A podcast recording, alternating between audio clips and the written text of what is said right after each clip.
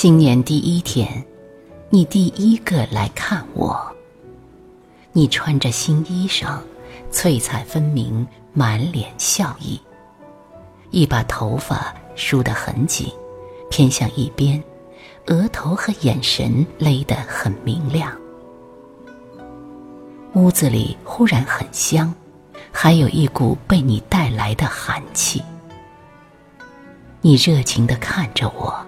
直勾勾的，墙上的钟声在安静中滴答作响。我低下头去看你脚上的新鞋，想象着你在门口跺雪的样子。春天，坡上开满黄花，长长的田野，牛马在前，耕夫在后。下过雨的泥土软软的。小草嫩绿，挂着水珠。十分暖热的一天，我换上轻快的衣服，阳光被大风刮得惨白，衣服上的扣子显得透明而有凉意。抬头看一眼天上，心里慌慌的，觉得天空布满了沙尘。女儿墙投下淡漠的影子，巷子里空空如也。大门口的对联已经没有那么红。五月，大道旁的槐花白得刺眼。看见槐花，才想起这里长着槐树。很早的早上。有人短发齐耳，沿着晨风扑面的大路骑车子，橘红的曙光照着银亮的车把，明晃晃的。她是我一位同学的姐姐，双眼皮，大眼睛，一看模样就知道。都说女孩长得像父亲，男孩像母亲，可我觉得这对姐弟。是例外。用掐过槐花的手从身后蒙住你的眼，你闻不见我手里的清香，只会左右扭着肩膀说着威胁的话。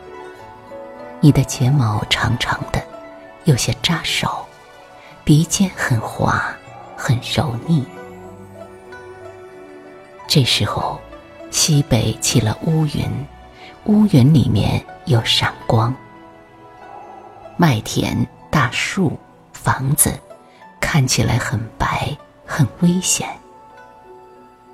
我松开了手，你发热的耳畔飘过隐隐的雷声。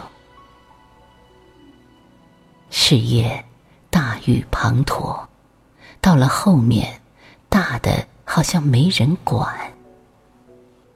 大人坐在灯底下惴惴不安，有时候站起来在屋里走来走去。忽然，凌乱的雨声里扑通一声响，像是很胖的人摔在地上。大人便说：“坏了，墙塌了。”我听了，心里很害怕。有一种木槿。在它开花的时候，夏天就会过完。河边的碧桃树也结满青青绿绿的果子。你喊我帮忙采摘，一筐一盆的堆在河边，我的手上沾满鲜亮的绿渍。我问你，这种桃子为什么不能吃？你就着河水。一边帮我洗手，一边说：“因为这种碧桃花长得太好看。”天快黑了，河水有一些凉。你纤长的手，如同水底铺着的被星光照亮的水草，软软的，闪着秘密而诱惑的光泽。